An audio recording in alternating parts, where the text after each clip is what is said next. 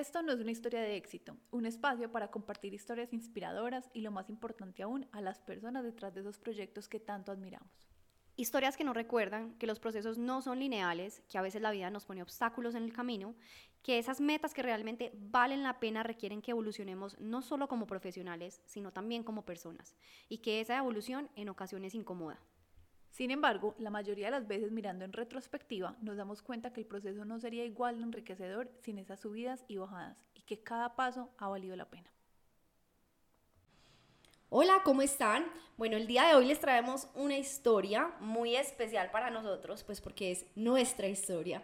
Este va a ser un podcast en el que les vamos a contar la historia detrás de nosotros, las dos creadoras de este podcast, para que nos conozcan un poquito más y bueno, también conozcan eh, nuestra historia.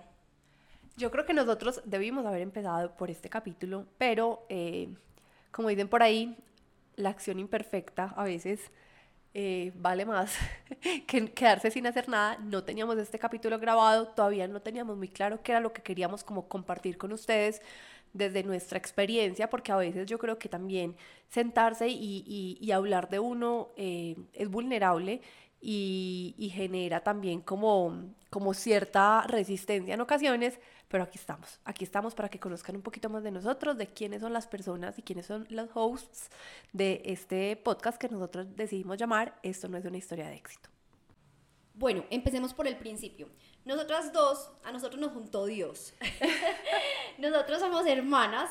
Eh, digamos que las dos somos personas muy diferentes, pero nos complementamos. Hemos aprendido a trabajar juntas. Ha sido un camino muy interesante porque ha sido un camino de construcción. Tanto hemos hablado acá como de eso, de construcción interna, como de aprender a, soltar muchas cosas eh, de nosotras mismas, a trabajar con el otro, respetando también como eh, algunos límites y digamos preferencias de la otra persona.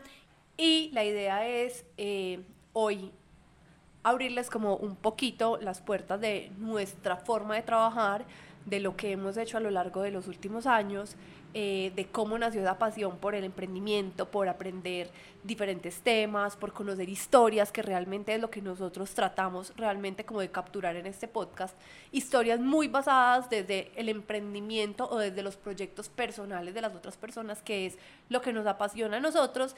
Y hemos encontrado que la forma de nosotros aprender y enriquecernos es escuchando historias ajenas. Entonces por eso decidimos compartirlos con ustedes y hoy eh, vamos a compartir la nuestra. Incluso nos, es muy interesante porque muchas de las historias, o sea, uno cree que todas las historias son como cuentos de hadas, ¿cierto? Y todos los, incluso hasta los cuentos de hadas, como que tienen cosas chéveres y cosas no tan chéveres. Y yo creo que en este camino de emprender ya les vamos a contar un poquito eh, en qué hemos emprendido nosotros. Hemos aprendido tanto que dijimos que chévere, o sea, qué chévere es fuera escuchar de otras personas también eh, lo que ellos han aprendido, porque no todos aprendemos lo mismo. Sería. Todos, aprendemos. Qué chévere sería. Entonces, todos como que transitamos un camino muy distinto. Y por eso, pues, Andrea ya les estaba contando, nació esa idea. Entonces, vamos a empezar. No hemos dicho ni siquiera nuestros nombres. Mi nombre es Laura y Andrea es mi hermana. Eh, nos estarán escuchando en este podcast, algunas veces juntas, otras veces eh, de forma independiente y vamos a empezar con nuestra historia. Yo quiero empezar, Lala, eh, respondiendo como desde literalmente la pregunta que más nos hacen cuando eh, o nos han entrevistado a nosotros para diferentes, pues como, no sé, en diferentes ocasiones, eh, o cuando una persona se nos acerca para hacernos alguna pregunta de emprendimiento, y es como que, ¿cómo, pues como, de dónde nació esa pasión de emprender? Eh, ahí vamos pues como a un, yo creo que es un dilema como que todo, todo el mundo como que pregunta si ser emprendedor nace o se hace. Yo creo que, o sea, realmente creo que se pueden hacer como con eso o se puede uno ir como, como haciendo en el proceso porque de pronto algunas circunstancias de la vida eh, a muchas personas las han llevado como a salir de su zona de confort y las han como confrontado con o me invento un proyecto o, o pues o, o, lo hago, o sea, no hay, no hay otra opción. Eh, en el caso de nosotros, yo creo que, bueno, por lo menos puedo hablar por mí, yo siento que yo he sido como una emprendedora innata, es algo como que nació conmigo. Si ustedes le preguntan a mi mamá, todas las historias que tiene son como en torno a vender cosas. O sea, hay una historia como incluso súper bonita que ella me cuenta y es que en su momento yo me moría por comprar un Nintendo 64, pero pues me moría, cuando yo les digo me moría, me moría. Eh, pues mis papás en su momento no me lo podían dar o no me lo podían dar todo.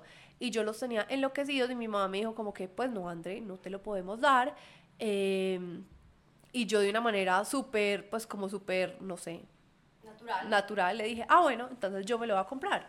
Y ella me dijo, listo, ¿qué quiere, ¿cómo te lo vas a comprar? Y yo le dije, regálame unas paletas que yo voy a vender paletas. Yo no sé, la gente, por lo menos la gente que vive en Medellín, conoce las paletas La Fresita, que, o sea, son la cosa Una más... delicia. Pues unas paletas como de tradición. Yo creo que llevan desde, desde la historia, principios de la historia de la humanidad. Pero son una delicia. Son como unas paletas como caseritas, pero son la cosa más absurda y deliciosa del mundo entero. Y eh, mi mamá me llevó a la fábrica de la, de la fresita y compramos bolsas, como dos o tres bolsas de paletas en su momento. Y yo empecé a vender paletas en la unidad. Entonces yo pegué letreros por todas partes, en los ascensores, eh, le ponía a la gente abajo de las puertas como letreritos que en mi apartamento se vendían paletas y la gente empezó a llegar a comprar paletas. Y después yo dije como que bueno, eh, lo de las paletas está funcionando, pero quiero vender más cosas.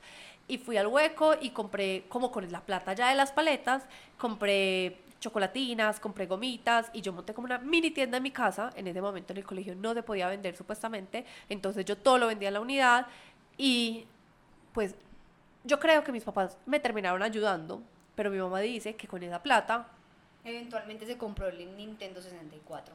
Incluso una de las ventas, entonces yo me le pegué, obviamente, pues porque quien no quiere plata, y más un niño chiquito. Eh, y en una de esas empezamos a hacer, nosotros incluso sin, somos las peoras, las peores cocineras del mundo, pero desde chiquitas. Pues, pero las.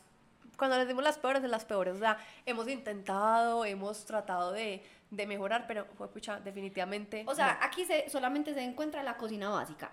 Pero incluso in- en uno de esos intentos por buscar qué más vender, decidimos hacer galletas. Y de esa historia me acuerdo perfectamente porque fue muy bonito. Ahí se da uno cuenta pues también que la gente realmente lo apoya a uno. Y es que yo creo que teníamos por ahí que 12, 13 años. O sea, no estábamos tan chiquitas, pero tampoco estábamos grandes. Em, y empezamos a hacer galletas en la casa, galletas de mantequilla. E íbamos puerta por puerta en la unidad eh, vendiendo galletas. Y en una de esas teníamos una clienta que era la clienta estrella. Ella, esa señora siempre nos compraba un montón de galletas. Y curiosamente, en una de las pasadas que hicimos ofreciendo galletas, ella demasiado amablemente eh, nos dijo, niñas, yo amo comprarles a ustedes galletas, pero les quiero contar que la receta que ustedes tienen es muy maluca porque están muy duras, tan duras que mis niños no se los pueden comer. Ella tenía como dos niños, uno de 7, ocho, otro de 8 años, y me dijo, los niños no las pueden morder. Esa fue nuestra primer retroalimentación que recibimos como empresarias y yo lo tengo grabado en mi memoria porque me acuerdo que lo dijo con una dulzura, obviamente pues su intención era que mejoráramos, pero ese día dijimos Y nos seguía vamos- comprando, pues. seguía comprando, sí. Y ese día dijimos, no vamos a vender más galletas si no lo sabemos hacer, entonces busquemos qué más podemos hacer. Entonces, y nos pasamos para los Rice Krispies. nos pasamos para los Rice Krispies, esos nos quedaban deliciosos hasta que mejoramos la receta, creo que vendimos mermeladas también hechas en casa, hasta que dijimos no más productos hechos en casa, esto no es para nosotros. Eso no es lo de nosotros, porque además, a ver, volvíamos a la cocina, nada. Las cosas realmente, pues Laura está diciendo que los Rice Krispies le quedan deliciosos, pero es mentiras. O sea, la cocina. Nunca- súper buenos, se vendían todos en el colegio. Ahí ya podíamos, bueno, no podíamos vender en el colegio todavía, Pero pero, uno, sí, uno contrabandeaba un poquito. Eh, pero, o sea, la verdad es que la cocina nunca ha sido lo de nosotros, entonces nos volvimos a migrar a los productos comprados. Y realmente, o sea, hemos vendido de todo. O sea, hemos vendido. Tuvimos tienda de gomitas en el colegio, tuvimos tienda de aretas, comprábamos aretas en el hueco a 500 pesos y las vendíamos a 2000. Imagínense el margen de ganancia. Les voy a contar una historia, sí, les voy a contar una historia súper bonita y es que realmente eh, ese negocio de aretas fue como, fue, o sea, a pesar de que hemos vendido lo que ustedes se alcanzan a imaginar, bolsos, chocolatinas, paletas, eh, pulseras, collares hechos por nosotros, eh, ropa, en una época yo me iba para Estados Unidos y traía ropa y la revendía, o sea, hemos vendido de todo lo que ustedes se alcanzan a imaginar. Eh, pero ese negocio de, arepa, de aretas lo tengo como guardado en un rinconcito muy especial de mi corazón porque yo con ese bolso de are con ese negocio, perdón, de aretas, logré ahorrar mi primer millón de pesos en la vida. O sea, como que antes como que, no sé, vendíamos cosas, pero realmente como que la plata entraba y volvía y se iba. O la reinvertíamos en el negocio y nos la terminamos gastando saliendo con los amigos o comprándonos un helado. Sí, porque ya estábamos como creciendo, o sea, esto fue evolucionando y esto fue evolucionando con la edad. Pero el negocio de aretas fue casi que uno de los últimos años del colegio y yo no sé por qué, yo del negocio de aretas empecé a guardar como un pedacito de las ganancias. Entonces, no sé, como Laura les contaba, o sea, ese negocio era un negocio redondo. Nosotros íbamos al hueco y comprábamos el par de aretas en 200 pesos y las revendíamos en mi colegio a mil. Y eso se regó la voz, o sea, a nosotros nos sacaban de clase para que les vendiéramos aretas, porque no sé, por ejemplo, a las niñas les caían las aretas en el colegio y pues no sé, por lo menos a mí me aterra estar sin aretas, entonces nos tocaban en el salón como, necesito unas aretas ya, por favor, véndeme unas aretas, ¿dónde tenés las aretas? Además teníamos de todos los colores, o sea, había azules, verdes, blancas, rojas, moradas, de todos los colores y los tamaños. Ajá, colores y tamaños, entonces la gente nos compraba todos los colores y todos los tamaños. Em, entonces, claro, yo de ese negocio empecé a guardar de a 20 mil, y de a 20 mil, y de a 20 mil, y de a 20 mil. Cuando yo me di cuenta, ya tenía mi primer millón de pesos para mi ahorrado, que en ese momento fue como, ¡Ah! logré yo solita ahorrar un millón de pesos, yo me sentía pues, o sea, la más millonaria del mundo entero. Eh, con eso empecé como, pues ya después de esa plata, la metí en un negocio de ropa de Estados Unidos y pude, pude como ahorrar como mi primera plata como significativa. Eh, pues no eran tampoco millones, pero me acuerdo que en ese momento incluso eran como 5 millones de pesos que logré ahorrar a punta de vender cosas y me acuerdo perfectamente porque después con esa plata yo me fui para, para una corredora de bolsa y dije, quiero abrir mi cuenta. Entonces yo sabía que necesitaba 5 millones de pesos y me dijeron como que necesitas eh, necesitamos mínimo 5 millones de pesos. En ese momento le abrieron una cuenta con esa plata y yo, listo, yo tengo mis 5 millones de pesos. Vean, yo me sentía la mujer más empoderada del mundo entero y mirar atrás y decir, pucha, yo logré eso a punta de aretas de mil. Es como, uff, pues Obviamente, también hay que aclarar que pues lo que vendíamos era para nosotros, o sea, no teníamos ningún tipo de responsabilidad, pues, o sea, nosotros la responsabilidad... Ni costos prácticamente, porque a veces íbamos al hueco con mi mamá, ella era la que nos regalaba las Nos financiaba, sí. o sea, realmente, o sea, sí, fue un negocio también como muy ayudado y pues, como les digo, nosotros no teníamos, pues, como que, o sea, la plata que nos entraba era para gusto, pero, pero fue muy bonito. Y bueno, digamos que esta etapa se terminó y entramos a la universidad donde uno ya como que trata de independizarse un poquito más, donde uno quiere eh, como ya como generar sus propios ingresos, está un poquito mayor, ya, tiene, ya es mayor de edad. Y en la universidad nos descubrimos un negocio redondo. A mí me encantaba ese negocio, primero porque me encantaba el producto y segundo porque era literal redondo también. Empezamos a vender papas de mm, de limón y pimienta o de solo de limón de una marca que se llamaba Snackies. Snackies, no, Jack, Jack, Jacks, Jacks, Jacks, Jacks. La fábrica quedaba de camino a la universidad, o sea, pasábamos por ahí todos los días, abríamos el carro, lo llenábamos, ah bueno, porque esa es otra cosa que les vamos a contar, pero nosotros estudiamos en la misma universidad, casualmente terminamos estudiando en la misma universidad. Carreras supremamente distintas. Carreras completamente diferentes. Laura es Andrea me lleva dos años de edad, ¿cierto? Entonces ella obviamente se graduó dos años antes del colegio, entró a la universidad dos años antes y yo le seguí después. Pero como estudiamos en la misma universidad, muchas veces nos íbamos juntas. Tapo, pero yo, iba a contar, como hay medio paréntesis, eh, yo estudié comunicación social y periodismo y Laura es diseñadora industrial. industrial. diseñadora eh, industrial. Eh, entonces, eh, parábamos de camino a la universidad y llenábamos el carro, la maleta del carro. Yo, mi mamá nos dio un carro que compartíamos las dos fruto de muchas peleas, pero, pero lo disfrutamos también mucho. Eh, llenábamos de paquetes de papitas. O sea, me acuerdo perfectamente que ese carro iba taqueado de papitas. No cabía una sola persona más porque literalmente eran bolsas gigantes de papitas y las vendíamos en un día. Las vendíamos en un día y yo me sentaba en un lugar de la universidad que se llamaba el Boulevard, que como que reunía todas las eh, facultades. Todas las facultades, todos los edificios de cada una de las facultades y ahí la gente se reunía a almorzar, eh, ahí había pues tiendas y estaban como todos los lugares chéveres como para almorzar. Y yo me sentaba en una mesa y llenaba la mesa de paquetes de papitas y yo me sentaba a estudiar. y yo me pasaba los huecos en la universidad porque eran huecos corticos de dos horas y a mí la gente llegaba y me compraba y me compraba y en un día podíamos vender yo creo que por ahí 60 paquetes de papitas cada una. Y yo creo que fue súper lindo porque en ese momento fue como el primer como, bueno, o sea, habíamos tenido como negocios compartidos, pero como los, yo les decía, eran negocios súper informales, o sea, de vender en la unidad, de venderle a las amigas, de venderle a la familia, pues, o sea, los conocidos siempre, le, uno llegaba y le decía, ay, estoy vendiendo chocolatinas, entonces el tío le compraba al primo, etcétera. Pero este fue como el primer, como negocio en conjunto que eh, tenía como un significado, o sea, ya estamos en la universidad, ya salíamos a rumbear, eh, ya pues obviamente pues nuestros papás nos seguían dando plata, pero ya los paseos con amigos costaban un poquito más, entonces como que necesitábamos obviamente ingresos extra para poder seguirnos dando como esa vida que nos gustaba. Y fue muy bonito porque yo creo que fue como, era un negocio en conjunto, pero empezó como esa generosidad que desde ahí ha nacido y era que todo iba a la misma bolsa, había días en las que Lala vendía demasiado bien y fue pucha, a mí no me había ido tan bien. Y había otros días en los que yo arrasaba y me tocaba llamarle y decirle, Lala, me quedé sin papas, vos tenés, necesito las tuyas porque me están pidiendo. Entonces fue, era muy bonito porque era como, pues sí, o sea, como que empezó a hacer como esa dinámica que hasta hoy mantenemos en la que a pesar de que a veces ella hace unas cosas y otras veces yo hago otras, como que tenemos súper claro que, que que esos son los negocios, o sea, trabajar en equipo y que a veces uno trabaja un poquito más, a veces el otro, después el otro trabaja otro poquito y así va logrando como ese equilibrio. No fue fácil, porque empezar a trabajar juntas nunca, pues, o sea, no, nunca no, porque hoy en día es más fácil, pero al principio fue, al principio fue difícil, ya les diremos como contando un poquito más de esto, eh, pero fue como el primer negocio como que creamos entre las dos.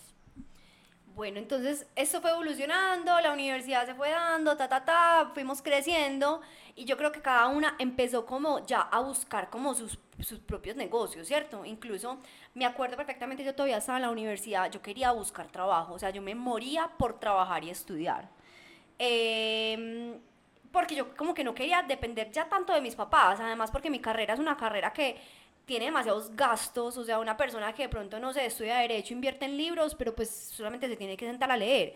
Yo tenía que pagar materiales para todos los talleres, tenía que pagar cortes láseres para todas las maquetas, tenía que pagar un montón de materiales para cada una de las entregas que eran del semestre. Todo valía una hueva, perdón por la palabra, pero entonces yo dije, qué pereza tener que ir a donde mi mamá a pedirle plata todos los días para poder yo cubrir mi carrera. Entonces yo dije, listo, voy a empezar a buscar trabajo. Además, porque yo les voy a decir algo y es que en ese momento, pues sí, nuestros papás nos daban como una mensualidad, pero nunca, o sea, los papás de nosotros como que nos trataron de educar mucho en el sentido como de, de nosotros también hacernos responsables de nuestra propia, pues de nuestra propia plata, nuestro propio dinero, y a nosotros nos daban la, no sé, supongamos que, eh, que nos daban la mensualidad los siete, vean, si usted se quedaba sin plata, el 30 se jodió hasta el 7. O sea, mire a ver de dónde saca, qué ahorro pellizca, porque no había como la posibilidad de decir, ay, mami, se me acabó la plata, ay, papi, se me acabó la plata, me das más. No, o sea, la mensualidad tenía que rendir. Ajá. Entonces, em, digamos que ahí empezó como este proceso.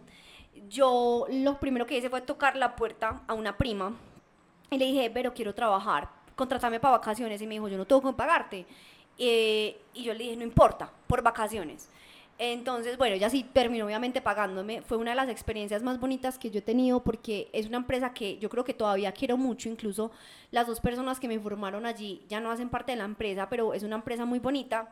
Em, y digamos que aquí fue mi primera experiencia laboral, aprendí mucho, adquirir la responsabilidad de, necesitar llegar a tiempo, de tener que cumplir con objetivos, con, bueno, con un jefe que finalmente pues en la universidad pues si usted pierde usted le va mal y usted pues es su responsabilidad, el profesor le importa un carajo si usted pasa o no pasa. Em, entonces fue una experiencia muy bonita. Yo creo que en este momento, simultáneamente, Andrea estaba formando como su primer emprendimiento. Eh, no. no. No, no, no, no, no, no, te estás adelantando. Eh, porque, pues como que, como yo soy mayor que Laura, yo me fui un tiempo de intercambio, volví Y cuando volví del intercambio, resultó como que yo a los más o menos como a los seis meses tenía que buscar práctica. Eh, realmente yo pues como que siempre he sido de esas personas que pues les conté que vendíamos papitas de la universidad y todo eso, pero también era una persona como que me decían, André, eh, tal marca necesita a alguien para trabajar eh, en tal evento. Ay, dale, de una, yo puedo. André, es que en Colombia Moda necesitan un asistente, no sé qué. Ah, dale, yo puedo. No, mira, es que en tal empresa necesitan a alguien que les ayude a organizar a los logísticos para algo puntual. Dale, yo Ah, puedo. sí. Sí, esa es una de las cosas que nos encantaría contarles. A nosotros nos apuntamos a cualquier tipo de trabajo. Nosotros tenemos una prima que queremos mucho, que tenía una empresa que organizaba matrimonios y fiestas. Y estábamos, yo creo que por ahí en la universidad, yo creo que hasta en el colegio, creo que trabajamos también con ella. Y mm, ella siempre necesitaba, obviamente, gente que la apoyara en el tema de montaje. Ella era con su socia, pues la crack, obviamente, del montaje del evento, pero necesitaba la persona que le pusiera el plato, que le colgara esto, que esto, que esto. Y nosotros, siempre que ella nos llamaba, sí, sí, sí, o sea, siempre nos ha encantado trabajar. Y esa es una cosa como que, que pues como que la tenemos innata. Em, incluso mi papá, me acuerdo que cuando estábamos chiquitas en vacaciones le pedíamos que nos llevara a la oficina y yo me acuerdo perfectamente que yo me sentaba y él me prestaba como, no sé, una, pues como una factura. y a mí me pagaba. Cuando Como la, secretaria, falsa. cuando la secretaria salía a vacaciones, yo reemplazaba a la, a la secretaria en vacaciones esos, no sé, 8, 10, 15 días y a mí me pagaba. Pues obviamente de pronto no lo que le pagaba pues a la secretaria, pero me pagaba por ir a trabajar con él todas las mañanas mientras la secretaria no estaba y yo hacía el rol de secretaria. Bueno, pero entonces siempre nos ha encantado. O sea, yo me acuerdo, yo, yo solo me acuerdo que yo iba a la oficina de mi papá, no me pregunten hacer qué. Yo creo que yo me sentaba a hacer dibujos en un talonario. Pero al caso es que como que nos gustaba, o sea, nos gustaba como la acción de, de sentir que estábamos como haciendo algo, aprendiendo algo. Entonces, bueno, volvamos otra vez a donde estábamos. Listo, entonces, eh, eh, bueno, entonces en- como yo, pues como por esos trabajos que yo aceptaba, había conocido como a la, a la gerente de mercadeo de una marca muy reconocida acá en Medellín y cuando yo empecé a buscar la práctica, yo iba a, vean, yo fui a todas las empresas gigantes así, súper reconocidas, donde todo el mundo se soñaba con tener una práctica y yo me sentaba en esas entrevistas y yo por dentro decía, ay, que por favor no me escojan, ay, que por favor no me escojan, ay, que por favor no me escojan, ay, no, qué pereza, hasta, pues como que me contaban como, como el job description, por así decirlo, y yo decía, no, ¿qué es esto tan aburridor? O sea, yo me quería, yo, entonces yo me empecé a cuestionar, a mí qué me gusta. Eh, y de verdad, o sea, yo iba a esas, a esas entrevistas queriendo que no me escogieran, ¿cierto? Entonces yo empecé a decir, fue pucha, yo qué quiero. Y una de las cosas como que yo empecé a, pues como a, a descubrir dentro de mi carrera, y es que a pesar de que siempre fui como muy buena en el área del periodismo, no me gustaba.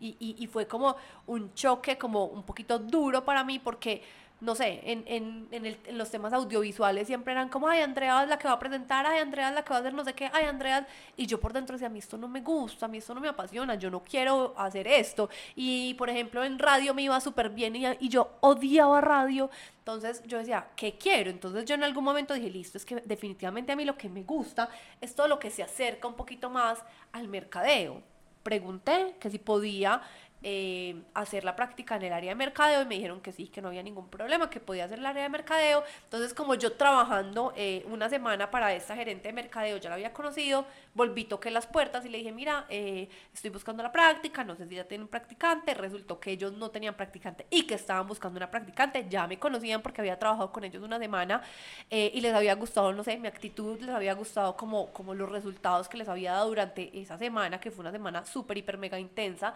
porque trabajamos, Laura también trabajó conmigo en ese momento en un pop-up eh, que la marca montó literalmente de sol a sol básicamente. Eh, me hicieron la entrevista, me hicieron como todo el proceso de, de pues, no sé, de, sí, eh, las, pues sí, como todas las entrevistas y todas las, admisión, sí. ah, de admisión, eh, y pasé a la práctica. Bueno, entonces a evolucionemos un poquito para que lleguemos como al punto en el que nosotros eh, montamos nuestro propio emprendimiento.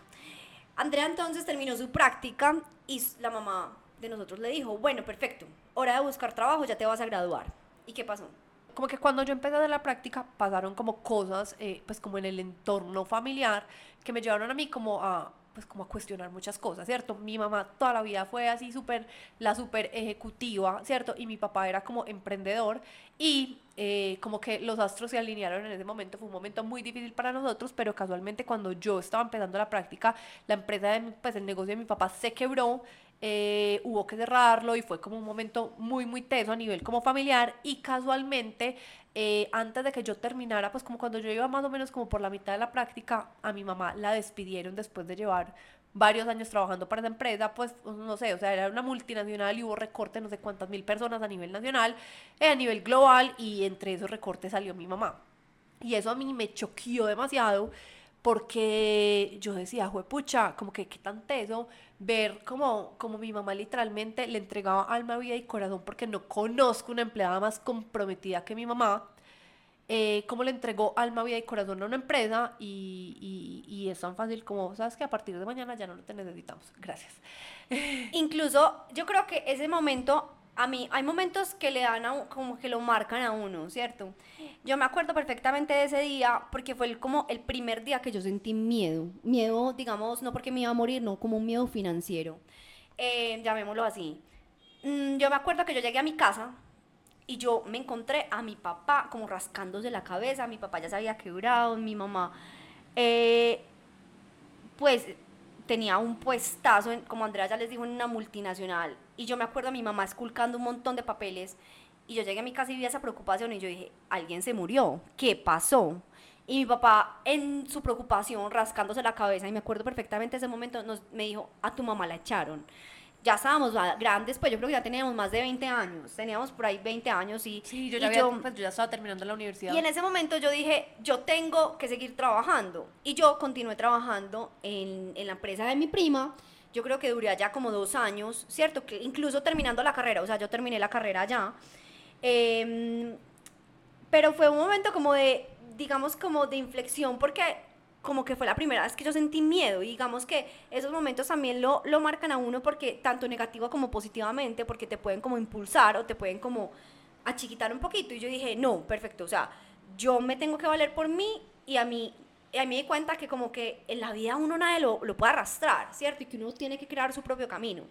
Entonces ahí empezamos a caminar cada uno a nuestro propio camino. Sobre todo porque pues como que hay algo teso y es que pues no sé, o sea, ya devolvernos las súper chiquitas, pero pues como que el, o sea, mi empresa ya, eh, es que mi empresa, mi familia ya hablando como de familia global, ¿cierto? Pues de tíos, primos eh, tenían una empresa y esa empresa cuando nosotros estábamos súper chiquitos se quebró, pero uno cuando es chiquito, no sé, póngale que yo tenía cinco años, cuando uno es tan chiquito uno no es muy consciente, ¿cierto? Y a uno de pronto los papás como que logran como, como, como ocultarle un poquito o, o no sé, o como amortiguarle un poquito como esos miedos que se sienten y, y, como esa sensación de estar como en el aire y de, de, sentir como que uno se le abre un huequito y uno no sabe como por dónde meterse, pero ya cuando esto sucedió, como que cuando literalmente en el mismo año mi papá tuvo que cerrar su negocio de toda la vida y mi mamá se quedó sin trabajo, que además mi mamá era como el colchón de mi papá literalmente, entonces los dos se quedaron como sin, sin ese apoyo mutuo.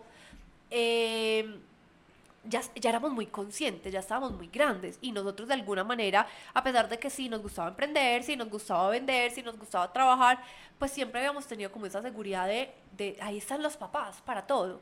Y en ese momento, pues ya desde la, desde la conciencia, la edad que teníamos, es decir, listo, o sea, ya es hora de nosotros hacernos responsables de nosotras mismas y, y pues y sería absolutamente injusto nosotros pedirles a, a, mis papás en este momento como que, que nos sigan apoyando de la manera en la que pues como que tan amorosamente lo han hecho toda la vida cuando ellos en este momento también están buscando la manera de, de volverse a reinventar de volverse a reorganizar y de poder volver como a, a, salir sí, a salir otra vez adelante. Eh, y hoy en día también desde una posición financiera y económicamente muy distinta, donde yo creo que, que estamos muchísimo mejor, tanto mi papá como mi mamá, como Laura y yo. Eh, miro atrás y, y, le doy infinitas gracias a la vida que tuve que vivir eso que vivimos como, como núcleo familiar, porque las enseñanzas fueron absurdas, porque yo creo que yo no sería la persona que soy hoy si eso no hubiera sucedido, eso me dio fortaleza, eso me, me, llevó a trabajar en mí, eso me dio un montón de cosas, pero en ese momento fue duro, o sea, en ese momento fue, hoy en día lo miro con mucha gratitud, pero fue un momento muy difícil, sobre todo porque además yo estaba en plena adolescencia, yo quería seguir rumbeando, yo quería seguir paseando, yo quería seguir saliendo, eh, y lo teso ahí, Lala, es que tú estabas en ese momento trabajando con Vero, pues como con la prima de nosotros tenías como un ingreso de alguna manera como, como mensual fijo, eh, que te ayudaba a ti, pero yo en un acto, no sé si de rebeldía, no sé si de intuición, yo no sabría cómo llamarlo, cuando yo terminé la práctica, como por todas estas cosas que les contaba, que yo decía, yo no quiero trabajar para una empresa, yo dije, yo no quiero mandar hojas de vida. Entonces era aún más difícil porque no estaba ese apoyo de mis papás. Eh, socialmente yo me acuerdo que incluso una tía me dijo en su momento como que, ay, eh, qué egoísta, ¿cómo no vas a buscar trabajo si tus papás te necesitan? Y yo por dentro decía, no, egoísta sería hacer lo que yo no quiero hacer. O sea, yo no les estoy pidiendo a mis papás que me ayuden, yo no les estoy diciendo que me, pues, que, me den plata para salir y para y pa, y pa todo. Yo voy a encontrar la manera de yo conseguirme mi plata, pero, pero yo no me quiero ir a meter en una empresa donde no sé si yo además después sea capaz de salir, eh, porque eso no es lo que yo quiero en ese momento. Entonces ahí...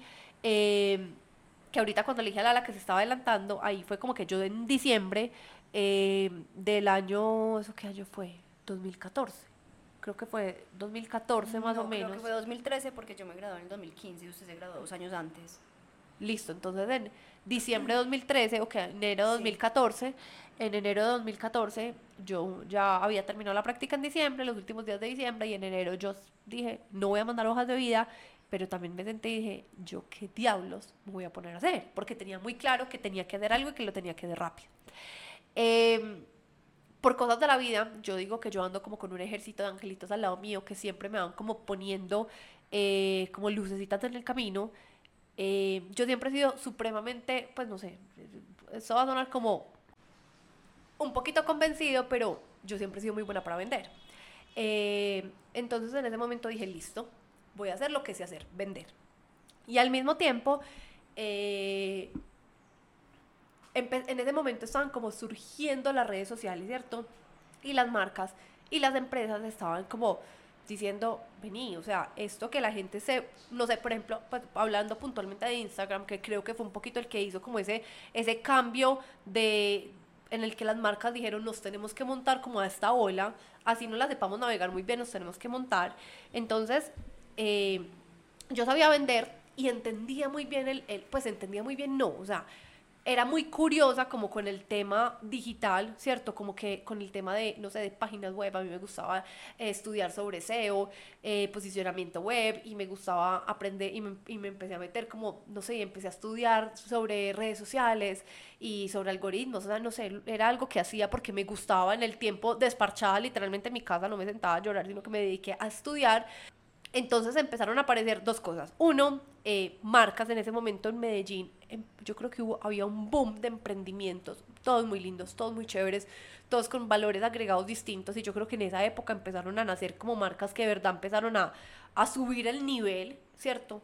Em, entonces, dos cosas. Una, yo empecé a contactar a los dueños de esa marca y a decirles, ay, mira, yo quiero vender tu producto, ¿qué tengo que hacer? Mira, no, entonces unos me decían, mira, no, te lo damos en consignación, te ganas tanta plata, no sé qué, no sé qué, no sé qué, yo listo, dale. Eh, otros me decían, no, mira, nos tienes que hacer una compra, y yo, bueno, cuando tenga un poquito de plata, les compro. Empecé a vender, pero yo decía, mi círculo es muy cerrado. O sea, mi círculo es, son mis amigas y mi círculo es mi familia y a uno, sí, los primos, los tíos, las amigas le compran al principio para ayudarle, pero, pero crecer un negocio así no es sostenible. Entonces yo dije, no, voy a crear un Instagram de mi tienda online y voy a empezar a vender. Entonces yo empecé a, empecé a montar fotos, en ese momento no existían stories, en ese momento no existían reels. Yo le hice un logo. Ah, Terrible quedó, pero le hice un logo. Uy, Laura, el que vea de hoy en día ese logo no la contrata, pues, pero ni pa, pa nada. estaba aprendiendo, estaba aprendiendo. No, mijita, usted ya se iba a graduar. Lo que, ¿sabe qué? Aquí, aquí, la verdad, usted me lo hizo por salir de mí. No, la verdad, yo aprendí a diseñar emprendiendo, para ser muy sinceras, porque yo no sabía ni siquiera manejar Illustrator. O sea, yo me gradué de la universidad como conociendo muy poquito, pero bueno, ya vamos para allá, continúa. Bueno, entonces el caso fue que yo monté un Instagram y lo volví como una tienda multimarca de emprendimientos. Al principio todos eran de Medellín.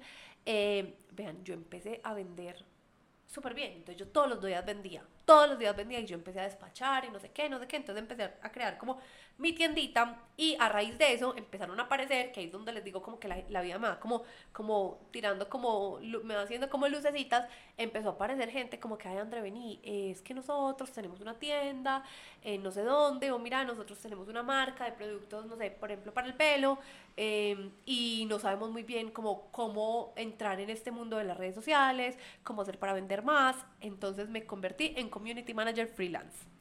Y me iba bien, o sea, me iba bien y era algo que yo no sé por qué, como que a mí nadie me enseñó a ser community manager, pero era algo que yo era, era muy curiosa al respecto y de manera in- intuitiva empecé como a, a entender qué funcionaba y qué no funcionaba. Entonces em- seguía vendiendo como, tenía como que alimentaba mi tienda, pero ya tenía como tres marcas a las que les hacía community management mensual eh, y me pagaban. Pero al mismo tiempo, mientras Laura seguía trabajando para mi prima, o sea, yo, yo estaba como en este mundo de hacerme mi platica y mis centavitos mensuales, mientras Laura seguía trabajando para mi prima. Ya sabemos que es 2014, más o menos principios.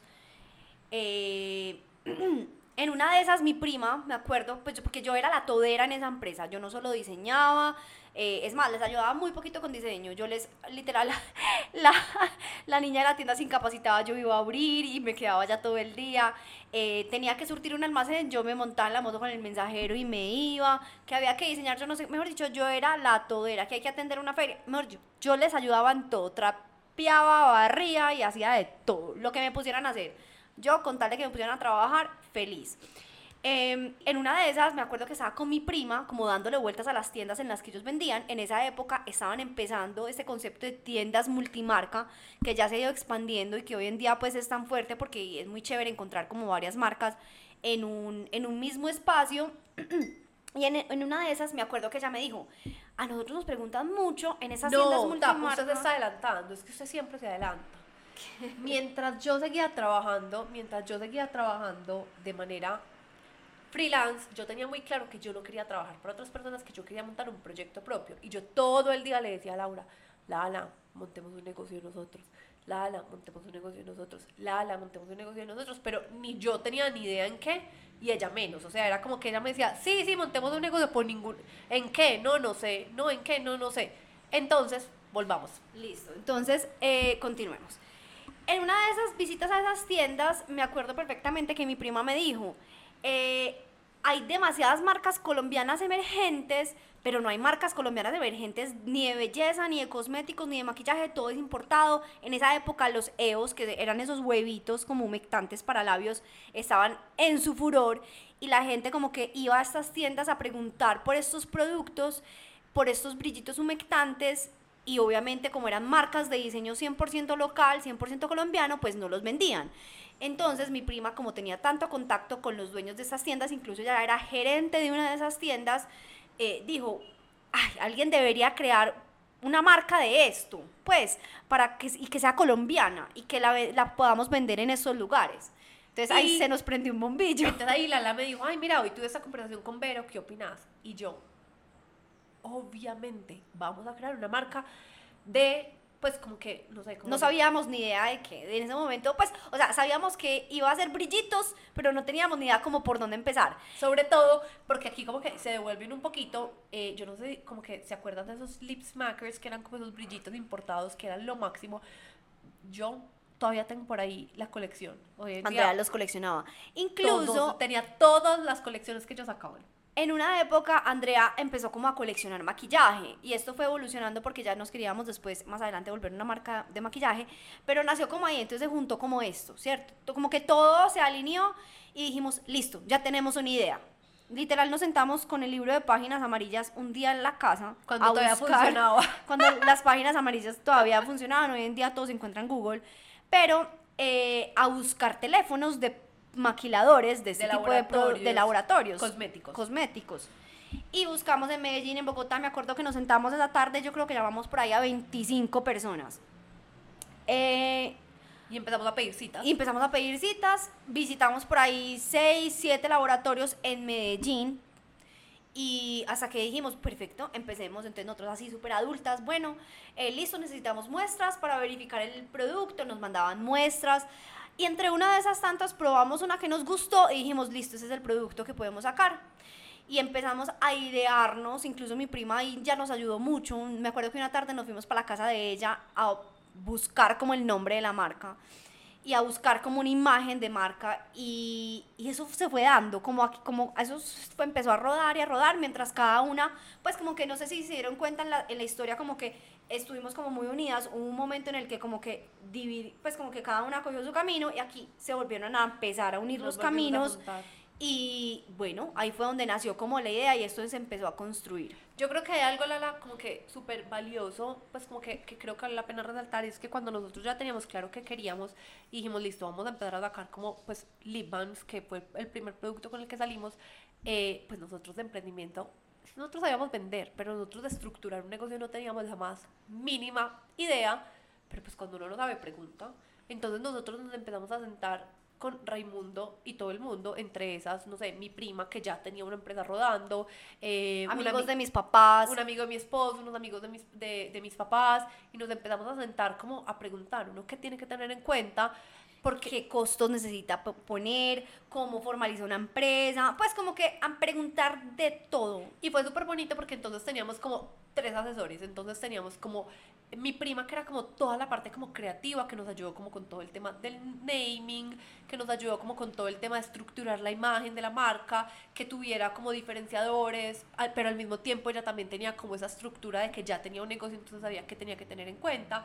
Eh, eh, un amigo de mi esposo que, pues, que tiene una empresa como de, pues, de producción, entonces nos decía, miren, tienen que tener en cuenta esto, eh, no que estaban haciendo muchas unidades, bueno, un montón de cosas y teníamos otro como un poquito más financiero que nos ayudó a revisar los costos. Yo creo que eso fue clave para que nosotros minimizáramos los errores en un principio, que yo me he sentado como mucho como con amigos de emprendedores o como con personas que están empezando los proyectos y yo creo que algo pues que nosotros ahí nos ahorramos un camino eh, por preguntar simplemente por tener la humildad de decir yo no sé hacer esto enséñenme ayúdenme eh, y ahí voy a hacer una cuñita, eh, todo ese proceso inicial que nosotros construimos con terceros, porque como les digo en, su momento, hoy en día tenemos el conocimiento, la experiencia y lo hemos vivido no solamente con una marca, sino con varias, eh, pero en su momento nosotros ese conocimiento que construimos con terceros lo hemos perfeccionado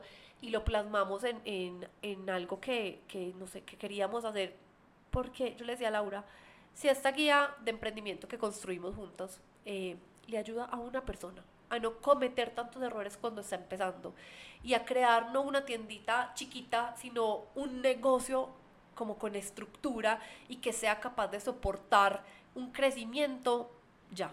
O sea, con eso ya lo hicimos, entonces creamos una guía de emprendimiento que vendemos en Hotmart. Eh, en nuestro Instagram les podemos poner ahí el link por si, no sé, le quieren ir a dar una vista. Literalmente el precio es algo como casi que significativo porque de verdad yo quiero que la gente la pueda comprar, leer, hacer.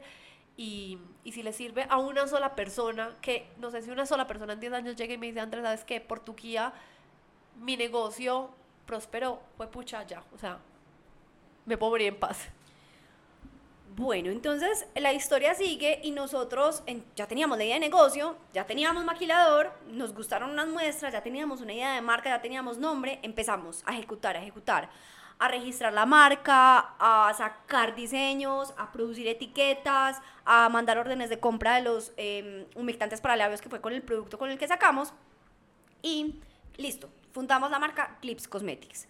Y esta marca se fundó más o menos en septiembre del 2014 más o menos. Esa fue la, como el mes en el que recibimos nuestra primera producción y recibimos una producción de 600 unidades. ¡Ay, era hermosa! Y era muy charro porque nosotros nos sentamos en la casa y yo sentía que eso era una cantidad de producto y yo decía, ¿qué voy a hacer para vender todo eso? Además, es que... Yo no conozco a 600 personas, ¿cómo vamos a hacer para vender todo eso? Además, es que no solamente 600 unidades, sino que pues las personas de pronto que, que están como, no sé, y pues como que, que conocen un poquito del tema cosmético en Colombia, producir cosméticos en Colombia es costoso.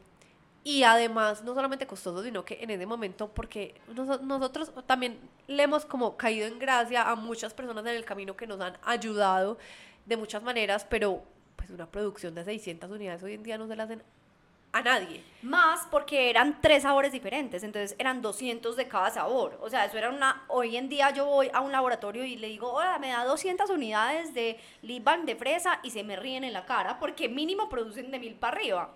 Entonces, Bueno, entonces era mucho para nosotros, pero además ahí estaban invertidos todos los ahorros que Laura y yo, o sea, ahí cuando les digo que yo había ahorrado una plata vendiendo aretas y que la había invertido, ahí yo a mí me tocó recoger toda la plática y decir, bueno, Laura, vea, esto es todo lo que yo tengo. Y Laura también por allá me dijo, vea, esto es todo lo que yo tengo.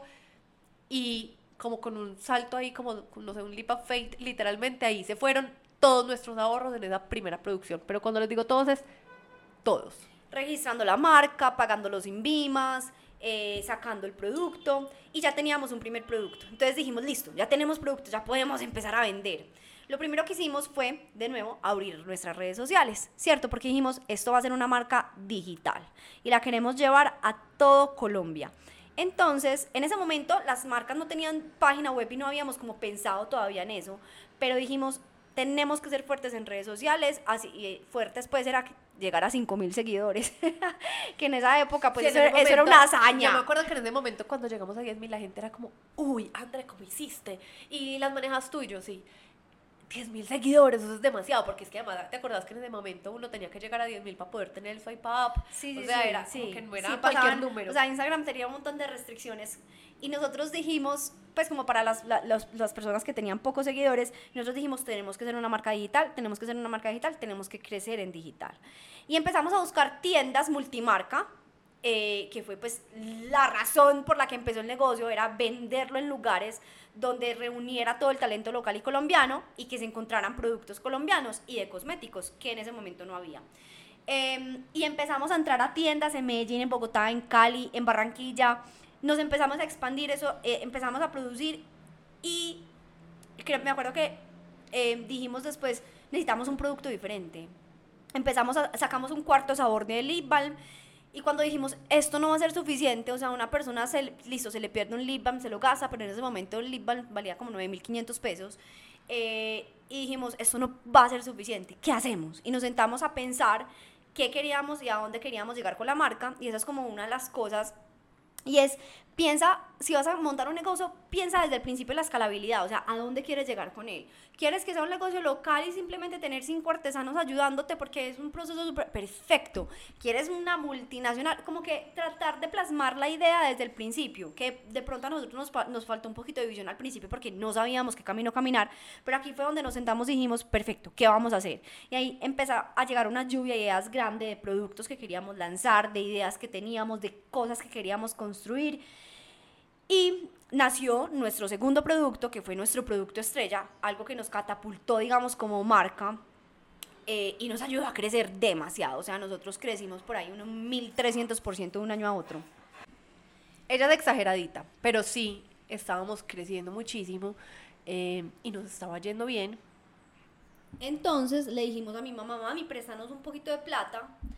eh, nosotros, con esa plata, vamos a sacar un producto nuevo.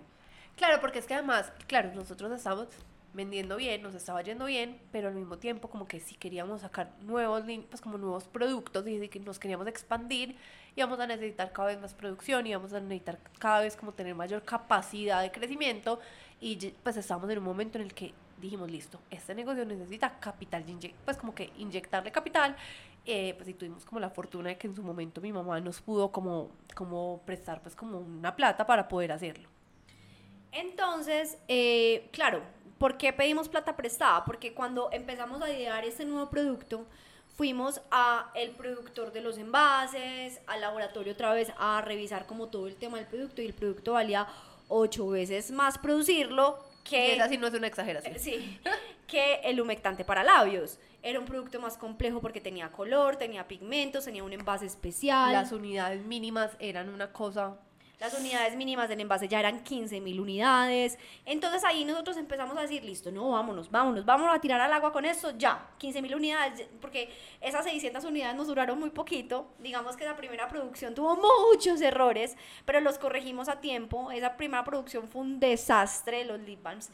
Entonces ya teníamos como la experiencia y dijimos, esto se vende, esto se vende, saquemos 15 mil unidades, no nos va a dar miedo. Verdad es que la, la incluso como que hablando también, porque pues la idea es como, como compartir un poquito de nuestros aprendizajes. Eh, como Laura les dijo, la primera producción tuvo muchos errores, sobre todo en envases, en etiquetas, o sea, pero no nos hubiéramos dado cuenta de esos errores y no nos hubiéramos atrevido a salir al aire. Que eso es una de las cosas como, como que yo siempre le digo mucho, pues como que no sé, a veces se acerca como la gente y me dice, mira, tengo este proyecto, tengo esta idea, y yo doy súper, a veces como pushy, pero es como, monta ya, monta la foto, monta ya la foto, eh, decir que ya lo estás vendiendo, no, pero es que me falta la producción de fotos, súper no sé qué, y me falta no sé qué, y me falta esto, esto, y yo doy como, fue pucha, a veces hay que, o sea, sí, hay que hacer las cosas bien hechas, pero a veces nos quedamos como buscando la perfección que no existe y los proyectos se quedan ahí como en el tintero y se quedan ahí como en una nube de sueños y nunca terminan viendo la luz del sol eh, o nunca terminan saliendo como a tiempo por buscar como la perfección. Y obviamente uno tiene que ser como, como detallista y tiene que tener como mucho cuidado en cómo hace las cosas porque la idea también es sacar un muy buen producto eh, y, construir una marca también involucra como un montón como de, de, de, cosas de las que no vamos a hablar hoy pero hay que hacerlo bien hecho. Sin embargo hay que tirarse al agua. O sea si a mí me da, o sea yo a todo el mundo le digo tírate al agua, tírate al agua uno aprende lo que ustedes no se alcanzan a imaginar dándole como vida a los proyectos. Para ser como concretas, unos de los roles, por ejemplo, nosotros nos llamaban de laboratorio y nos decían, ah, las etiquetas no pegan.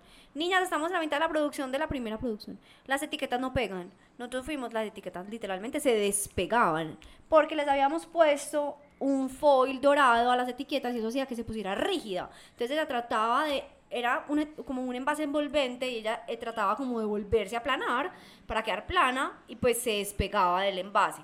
Entonces hubo un montón de cosas. Bueno, las cajas duraban dos días porque se desteñían de una porque no les quisimos poner un laminado precisamente como tratando de, pues de, sí, de, de, de, ser un poquito conservadoras, pero el caso es que ya teníamos experiencia, dijimos lancémonos al agua. Adelantémonos un poquito en el tiempo, porque pues no nos, o sea, si les contamos aquí como que año por año de lo que pasó en nuestro proyecto, no vamos a terminar nunca, y nosotros hablamos mucho por lo que, pues por lo que les estamos mostrando, ya llevamos aquí como básicamente una hora, eh, pero con Glips alcanzamos a crecer muchísimo los primeros años.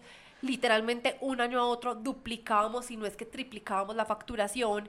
Empezamos a contratar personas, empezamos a poder pagar nuestra propia oficina, eh, literalmente logramos que la marca se volviera una marca reconocida a nivel nacional, o sea, vos ibas a, no sé, estabas en Cartagena y la gente decía, ay, yo, yo te conozco por tu marca, o estaban, eh, llegaba uno a Cali y la gente decía, ay, yo quiero tener tu marca, eh, y nos escribían de Popayán, nos escribían, alcanzamos a, exportar, porque hubo gente que venía de Honduras a comprar nuestros productos, de Ecuador a comprar nuestros productos, de México a comprar nuestros productos para podérselos llevar a vender a otros países, logramos como un trabajo muy bonito, muy bacano y logramos como entre comillas ese sueño. Hicimos una colaboración con Franklin Ramos, que hoy en día es un amigo que queremos, amamos y adoramos, porque nos enseñó un montón. Eh, pero entre comillas, o sea, aquí como que el resumen aquí ejecutivo es como para decirles que nosotros estábamos a nivel profesional cumpliendo ese sueño. Un sueño. Ajá. Y digamos que en el camino de pronto no fuimos lo suficientemente juiciosas también como con el tema, ya, ya hoy como que lo vemos. Pero en el momento queríamos sacar producto, invertir, meterle plata, ta, ta, ta, ta, ta, ta, ta, ta, ta.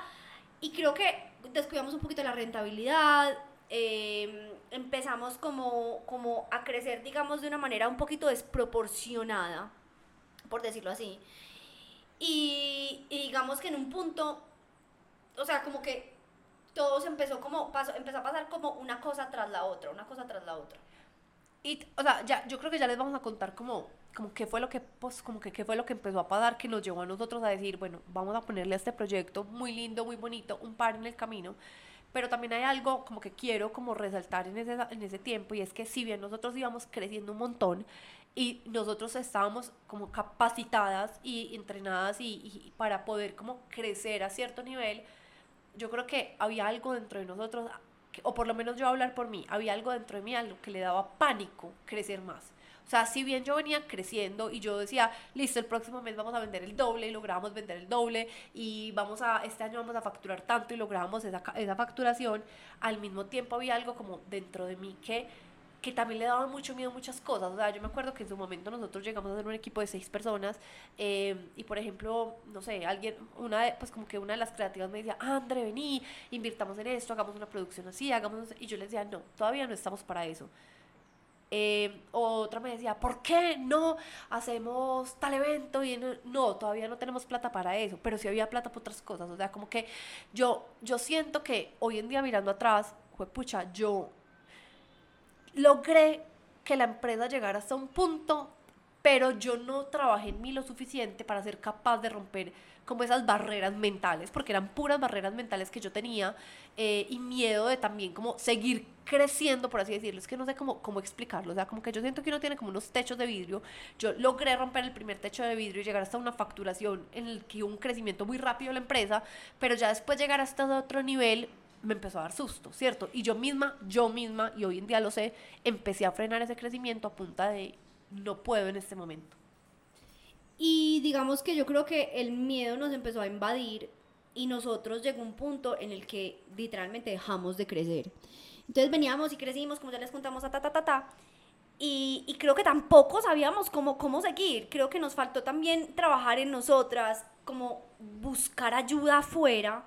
Eh, y empezamos a tomar también malas decisiones, porque había plata para otras cosas, pero no había plata para crecer. Entonces, creo que tomamos una serie de malas decisiones, también nos, digamos que nos desorganizamos un poquito, hubo como, como varios factores, porque no es solo un factor, hubo varios factores que empiezan a afectar como, digamos, un negocio eh, cuando no está siendo lo suficientemente rentable, descuidamos como algunas cosas y nos faltó trabajar en nosotros, entonces creo que son varios factores. Y luego llega la pandemia. Y digamos que nosotros decimos que la pandemia eh, nos cogió bien paradas, porque nosotros teníamos un equipo, éramos tres personas, y en, en la pandemia, antes de la pandemia, en enero, a la persona que queríamos con todo el corazón y el alma, nos dijo que no podía trabajar más con nosotros porque se tenía que dedicar a su hija, a cuidar a su hija, su hija estaba en pleno crecimiento, tenía como un año, y ella necesitaba como prestarle atención, ella sentía un llamado a pasar tiempo con ella y a no dejarla todo el día eh, con su mamá mientras ella trabajaba. Entonces, digamos que nosotros quedamos abandonadas, la extrañamos todavía demasiado y en ese momento dijimos, ¿qué vamos a hacer sin Eli? Pero digamos que des, al mes llegó la pandemia. Y realmente la pandemia fue un momento en el que nosotros como que supimos navegarlo súper bien, como les digo, pues como les dijo Laura, nosotros siempre nos enfocamos mucho en todo el mundo en todo el mundo digital, teníamos unas redes sociales muy fuertes, teníamos una página web que ya tenía un cierto tráfico mensual, que ya tenía un número de ventas interesante mensual, entonces a nosotros la pandemia como que para nosotros fue fácil, o sea, nosotros entre comillas estábamos muy bien montados en el mundo digital, entonces, a pesar de que nos encerraron y a que todo, pues sí, los almacenes ya no podían seguir vendiendo, eh, a nosotros nos empezó a ir divino, por así decirlo, nos empezó a ir súper bien porque además no todos los negocios en ese momento estaban montados eh, pues en digital ni tenían la estructura que nosotros ya sí teníamos. Eh, no todo el mundo le podía llegar a, pues, al usuario desde la, pues, desde la casa y a, sus, y a sus casas para no ser pues, redundantes, pero eh, nosotros sí, entonces empezamos a vender súper bien. Yo me acuerdo que además nos cogió el Día de la Madre y nosotros desde la casa nos inventamos un kitcito divino. Vendimos como nunca antes habíamos vendido en el Día de la Madre. O sea, fue el mejor Día de la Madre de la historia de, de la marca. En fin, entonces en pandemia nos fue súper bien.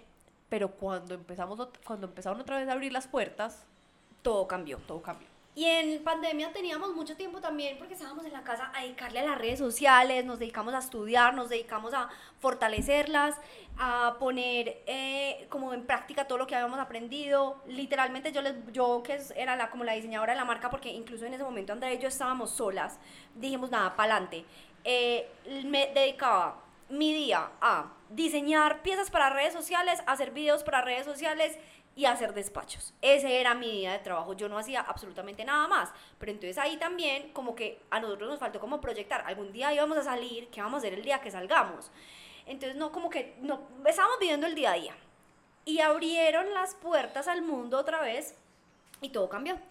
Eh, las, digamos que con el tema del tapabocas, nuestros productos que eran para labios, que era nuestra fortaleza más grande, disminuyó mucho en ventas el laboratorio con el que trabajábamos, que también producía muchos de esos productos, le tocó cerrar sus puertas. Entonces nosotros quedamos como navegando en el aire, literalmente.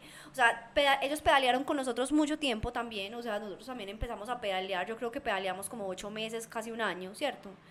Más o menos. Un poquito más o menos. Y, y, seguimos pedaleando y dijimos, esto tiene, esto tiene que tener, esto, esto tiene que tener algún fin, esto va a salir, esto va a salir, esto va a salir. Llegó un punto en el que dijimos, no podemos luchar más. O sea, el laboratorio cerró sus puertas, no tenemos quien nos produzca el producto. En ese momento no estamos vendiendo lo que estábamos vendiendo antes que para nosotros sacar 15 mil unidades de labiales era jugado la risa, en ese momento ya nos daba como miedo y dijimos, ¿qué vamos a hacer? Sobre todo porque yo creo que en ese momento hicimos como algo que debimos haber hecho desde hace mucho tiempo y fue, a ver, cuando el laboratorio cerró las puertas, se abrió como la posibilidad de nosotros hacer una producción no, no grande, inmensa, para nosotros abastecernos por el próximo año largo y poder tener inventario para poder seguir vendiendo y para poder seguir como comercializando el producto como, como veníamos a la fecha. Pero la realidad es que, pues, a ver, el core de nosotros eran los pintalabios, la gente a pesar de que ya estábamos afuera seguía usando tapabocas, los pintalabios habían bajado muchísimo la venta y sobre todo porque además nosotros los números en pandemia los habíamos como disfrazado un poquito porque bueno, porque nosotros como con esa como con esas ganas de movernos y de seguir haciendo cosas empezamos también a vender antibacteriales y los antibacteriales nos fue exageradamente bien, entonces sí veníamos de una muy buena facturación, pero la realidad es que la facturación ya no correspondía al core del producto de nosotros ni a los productos con los que nosotros habíamos nacido como marca. Entonces, eh, cuando, pues cuando el laboratorio nos abrió esa posibilidad de les podemos hacer la última, eh, pues como literalmente la última producción inmensa, nosotros nos eh, sentamos con los esposos de nosotros, que los dos son súper financieros, súper racionales, súper numéricos. y nos dijeron, listo. A ver, vamos a, revisar vamos a tirarle lupa. Ajá, le vamos a tirar números a esto y vamos a revisar las cosas como son. La, la producción nos valía tanta plata, nos tocaba salir a hacer un préstamo. Entonces, listo, empezamos a aterrizar cuánto nos vamos a, demorar en vender esa producción, eh, cuánto tiempo nos va a tocar como dejar esa plata ahí enterrada, eh, los intereses, cuántos son, realmente cuánta utilidad nos quedaría de vender esta producción así. Y vean, los números no daba por ningún lado. A mí nunca se me olvidó esa reunión porque yo empecé a llorar como una niña chiquita y yo decía, porque además ellos también, pues desde el amor nos dijeron como listo, nos vamos a sentar a tirarle números a estos, pero la decisión final es de ustedes, o sea, el negocio es de ustedes y, y, ustedes son las que tienen que tomar la decisión final. La decisión final fue obviamente no producir, no seguir, y fue un momento de inflexión súper grande para nosotros porque uno se apega mucho también a los negocios. Y uno tiene que entender que los negocios también son un canal y un camino para uno aprender y uno construir. Pero pero digamos que a uno la vida misma le muestra el camino que es y el camino que no. Y estábamos recibiendo tantas infinitas señales que yo le decía, Andrea, demasiadas. Hemos, recibido demasiadas señales, o sea, esto por algún motivo no debe seguir y no debe continuar. Sobre todo porque ahí voy a hablar un poquito de las señales y es que yo creo demasiado en las señales, yo siento como que a veces me conecto mucho con el universo. Yo venía pidiéndole mucho a Dios, al universo, como lo quieran llamar. Es, el negocio no está funcionando como funcionaba antes me siento muy agotada porque además estábamos, o sea, veníamos de pandemia en el que literalmente Laura y yo trabajábamos de lunes a lunes, literalmente de 7 de la mañana a 10 de la noche, todos los días de la semana, veníamos en un ritmo absurdo y el agotamiento era muy alto, o sea, ya como que ya después de uno llevar ocho meses con ese ritmo de trabajo, nosotros decíamos, fue pucha, esto no es sostenible, o sea, no estamos teniendo vida por trabajar todo el tiempo y a nosotros nos gusta trabajar, pero la vida tampoco se puede volver a trabajar. Y hay que ser muy honestos, tampoco nos estaba yendo bien. Entonces dijimos, ¿a son de qué? No. Pues, y, yo le, y yo le empecé a decir como que al universo, mándenme una señal, mándenme una señal, cuál es el camino, cuál es el camino. Y al mes literalmente nos llega una carta de laboratorio donde dice, vamos a tener que cerrar las puertas, que es lo que ya les contamos, pero yo no quería ver esa señal, o sea, yo no la quería ver y yo en mi, no sé, o sea, como que yo estaba tan apegada al negocio que yo, a pesar de que la señal era demasiado clara y, demasiado, y me estaba hablando muy fuerte, yo decía, vamos a tener que producir, vamos a tener que producir. Y en esa reunión que les cuento que como una niña chiquita empecé a llorar, yo entendí que definitivamente no era viable enterrar todo lo que yo había construido en mi vida para hacer una producción para un negocio con el que además no nos estaba yendo bien en su momento. Entonces, con el dolor en el alma en ese momento, eh, pues nos tocó tomar la decisión de, obvio, no volver a producir, éramos súper conscientes de que estábamos entrando a temporada alta, porque esto fue a principios de noviembre, eh, que lo que nos iba a llegar de producción era lo que nos iba a llegar y que ya, o sea, que no íbamos a mandar una, solo, una sola orden de compra más. Y nos tocó ya como sentarnos a conversar y decir, listo, vamos a navegar como las cosas en temporada alta, vamos a aprovechar temporada alta para vender como unas locas, para metérsela toda y en enero nos sentamos y miramos a ver qué diablo nos vamos a poner a hacer con nuestra vida. Eso fue ya a principios de, del 2022. O sea, esto fue ya el año pasado. No nos pregunten qué pasó, pero como que a uno la vida lo va llevando de la mano literalmente el camino que uno tiene que recorrer. Y justamente en enero nos empezaron a llamar y a escribir un montón de gente que, si les, que nosotros éramos muy buenas para redes sociales, que habíamos hecho muy buen trabajo de marca, que si les podíamos ayudar, que si les podíamos asesorar, que si les hacíamos el mail marketing, que si los asesorábamos con las redes, que si les montábamos un plan de contenidos. Sí, fue como, o sea, fue muy charro porque la gente como que me llamaba y me decía, ay, Andro, venía vos, ¿quién te maneja el Instagram? Y yo, ay, nosotras. Sí, pero todos ustedes, sí. ¿Y vos haces los reels? Sí. Y vos haces las piezas gráficas, ah, eso lo hace Laura. ¿Y quién hace la estrategia? Yo, ah, yo.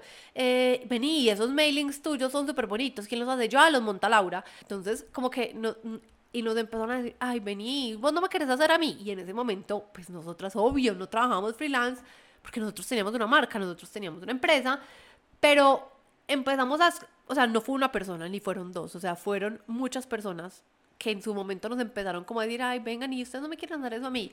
Y lo empezamos a tomar como otra señal y en un momento dado dijimos, pues, ¿por qué no? Lancémonos lancémonos al agua, además porque sabíamos que el producto que teníamos no nos iba a durar para siempre y que igualmente teníamos que reinventarnos profesionalmente. Entonces dijimos como, bueno, es, escampémonos acá a ver qué pasa. Nosotros obviamente no estábamos acostumbradas a vender servicios eh, ni a vender nuestra inteligencia, porque siempre y toda la vida, como los hemos contado en esta historia, habíamos vendido productos físicos y materiales.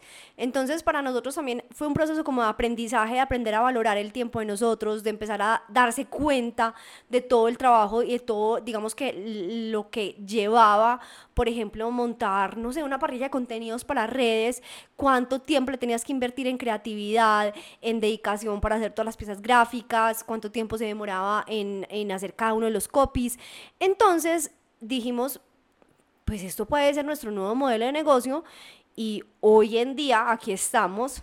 Eh, seguimos, digamos que el año pasado exploramos todo este camino, tuvimos muchos aprendizajes, trabajamos con muchas empresas y todos, cada uno de esos, digamos, clientes, por decirlo así, nos dieron como un aprendizaje súper grande. Eh, el día de hoy todavía conservamos algunos de esos clientes y empezamos a darnos cuenta como que a dónde queremos caminar y a dónde queremos llegar y creo que este año ya será como la oportunidad de poder como eh, recoger esos frutos que empezamos a sembrar y ya empezar a transitar este camino que literalmente la vida nos puso en el camino, pero que nos ha parecido tan maravilloso.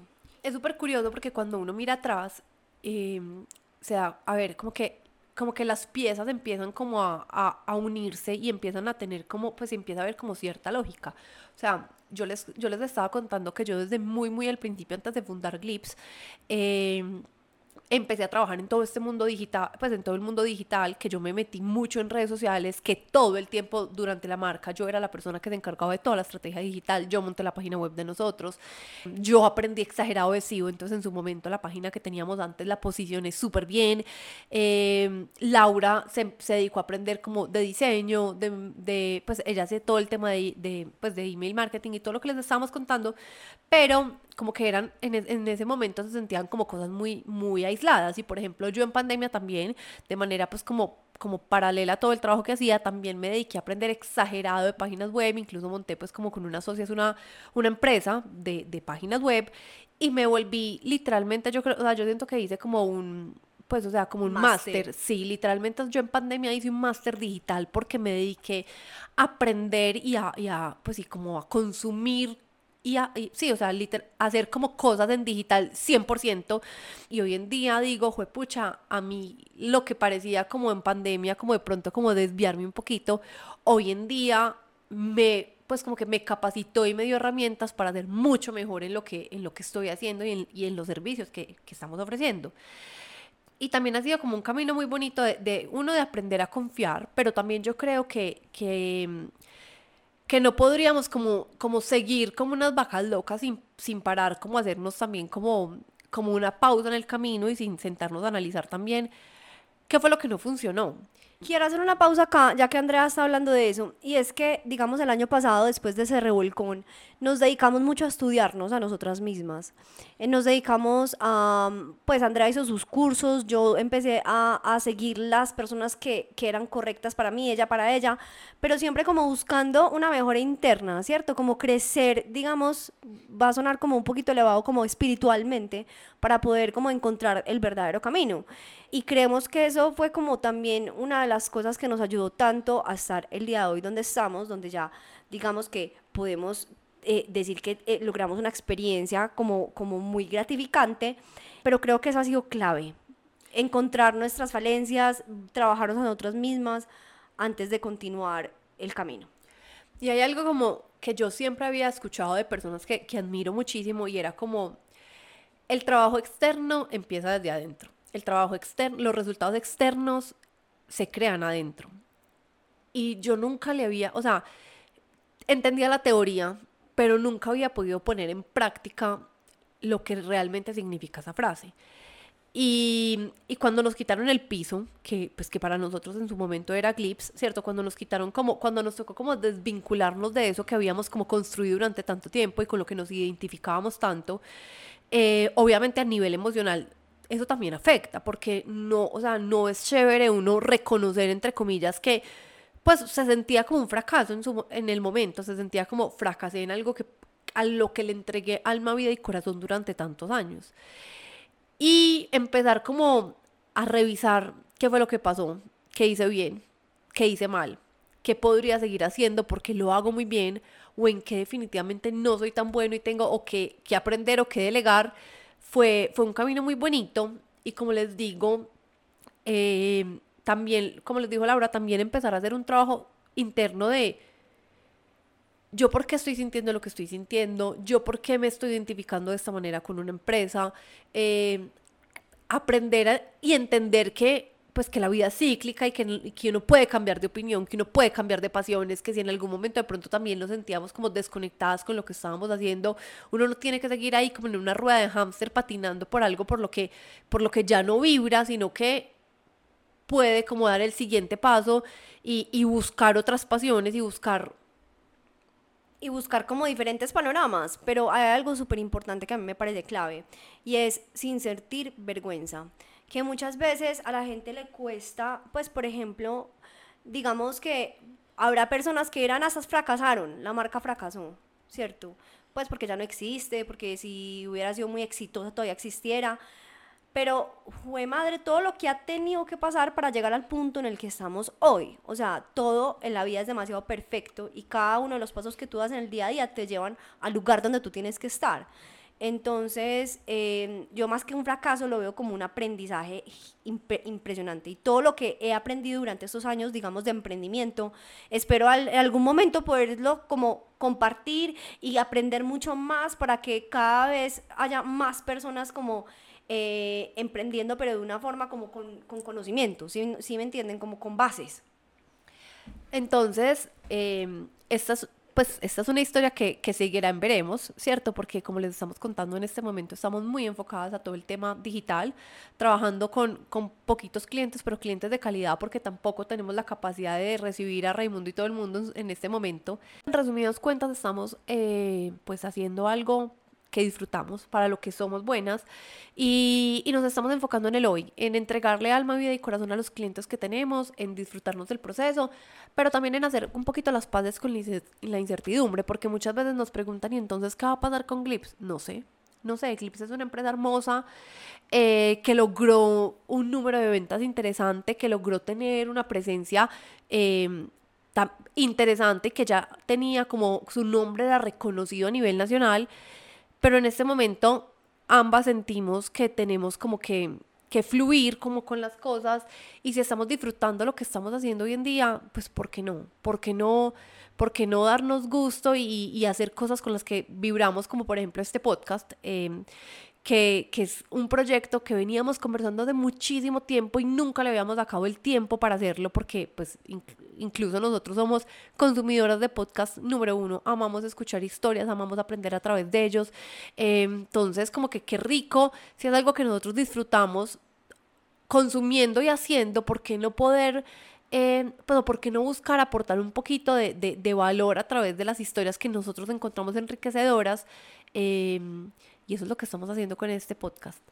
Y em, para ir cerrando, yo les quería leer un pedacito, como una mini conclusión de, de lo que para nosotros ha sido este camino, que como yo les decía, yo creo que la gran lección es que a nosotros nos preparan para, para aprender desde, para emprender desde lo técnico, pero no nos preparan para emprender desde el ser. Y creo que, fue pucha, ojalá a mí, Andrea de hace varios años le hubieran dicho que tenía que trabajar tanto en su mentalidad, tanto en su confianza, tanto en, ella, em, como en aprender de contabilidad, como en aprender de inventarios y como aprender de un montón de cosas que me dediqué a aprender y que sí son importantes y que sí tenía que aprender de eso. Y hoy en día lo agradezco en el alma porque siento que siento que conozco todas las áreas de un emprendimiento y que tengo un amplio conocimiento sobre, mucho de, pues sobre muchas áreas, pero me hubiera encantado que me dijeran que también tenía que, que, trabajar mi cabecita. Entonces les voy a leer un pequeño fragmento de la guía que nosotros sacamos a mediados de año. Les vamos a dejar el link acá abajo por si quieren ir a darle una mirada.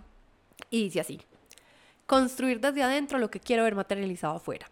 La lógica nos diría que si yo quiero crear una marca de ropa, tengo que conocer de confección, de telas, de compras, de mercadeo, de logística, etc. Pero muy pocas veces nos dicen que aparte de ese conocimiento técnico, debemos trabajar en nosotros, en nuestra mentalidad y en romper nuestras creencias limitantes. Y es que sí, emprender es el, es el, es el equivalente a hacer un máster en autoconocimiento. Cuando empezamos en un emprendimiento es inevitable crear una conexión emocional con él y que de alguna manera ese proyecto se vuelva una extensión de nosotros mismos. Eso tiene sus ventajas y desventajas. Por un lado, cuando existe una conexión emocional con algo, tendemos a comprometernos más, a entregarle nuestro 100% y a sentir que no es una opción tirar la toalla. Sin embargo, también es muy usual que precisamente por ser una extensión nuestra, el emprendimiento termine absorbiendo nuestra voz, nuestros sueños y especialmente nuestros miedos. Si tú tienes miedo, tendrás que trabajar en el miedo. Si eres inseguro, tu emprendimiento te exigirá trabajar en esa inseguridad. Si eres tímida, debes aprender a relacionarte mejor y así sucesivamente. El emprendimiento nos saca de nuestra zona de confort todos los días y mientras más dispuestos estemos a trabajar en nosotros, más llevadero será el proceso. Bueno, ahí les dejo como, como un pedacito, em, como para resumirles como todo esto que, que, que, hemos como descubierto y entendido durante, durante estos años. Y ya como para cerrar, Lala. Bueno, igual, muchas gracias por estar aquí. Em, esperamos traerles muchas historias chéveres, interesantes, llenas de conocimiento. Y vamos a cerrar este podcast como cerramos todos los otros. Andrea, un libro que recomiendes. Ay, Lala. Eh, es difícil porque Laura sabe que yo soy lectora desde chiquita. Eh, voy a tratar de, de ponerles así como... Bueno, uno que me estoy, que estoy terminando precisamente eh, en este momento que se llama The Big Leap. Uf, o sea, qué libro. Literalmente también lo puedo amarrar como mucho a lo que estamos hablando y es como, como nosotros cuando sentimos que estamos alcanzando el éxito, nos autosaboteamos sin darnos cuenta. Buenísimo. Tú. Bueno, yo les recomiendo El poder está dentro de ti de Louis Hay. Ese libro a mí me cambió la perspectiva como de entender mi conexión conmigo y con el universo. Es muy, muy chévere y se lo recomiendo. Sigamos. Andrea, un podcast. Mm, un podcast. Em, yo diría que eh, The Frey Show. Amo The Frey Show. Em, es como mi podcast de entrevistas favoritos o, ¿cómo es que se llama este de... Se me fue el nombre. Esperen, ya les digo cómo es que se llama. Eh, por aquí lo está buscando. Está en inglés, eh, pero es para mí uno de los mejores podcasts. Se llama School of Greatness de Louis Ho. ¡Wow! Yo le recomiendo de podcast. Amo 13%. Me encantan las entrevistas que hacen estos dos niños. Las amo profundamente. Eh, me gusta también mucho escuchar a Diego Dreyfus, lo amo. Eh, se- el podcast de él se llama Te vas a morir. Me encanta su crudeza, cómo habla, cómo se dirige a, a la vida en general. Pues como que es, tiene una visión impresionante de la vida. Lo admiro mucho. Y el otro que escucho todas las mañanas porque hace como parte de mi ritual es despertando podcast. lo amo porque tiene como enseñanzas del día a día. Lo escucho, lo hago parte como de mi rutina mientras tiendo la cama. Entonces Ay, no lo bueno, cambiaría. Y yo, como que no, ya no de temas de entrevistas, sino como más trabajo, frecuencia mujer holística. Wow, o sea, si hay una persona que yo no me puedo morir sin conocer, esa María José Flaque, o sea, esa mujer es una cosa loca. Sus cursos, sus audios, sus meditaciones, sus acti- todo, todo lo de ella es wow. Con esto cerramos este podcast. Eh, gracias a ustedes por escucharnos, gracias por estar aquí otra vez. Esperamos que se queden por aquí para escuchar la próxima historia que se viene. Las queremos, chao. Bye.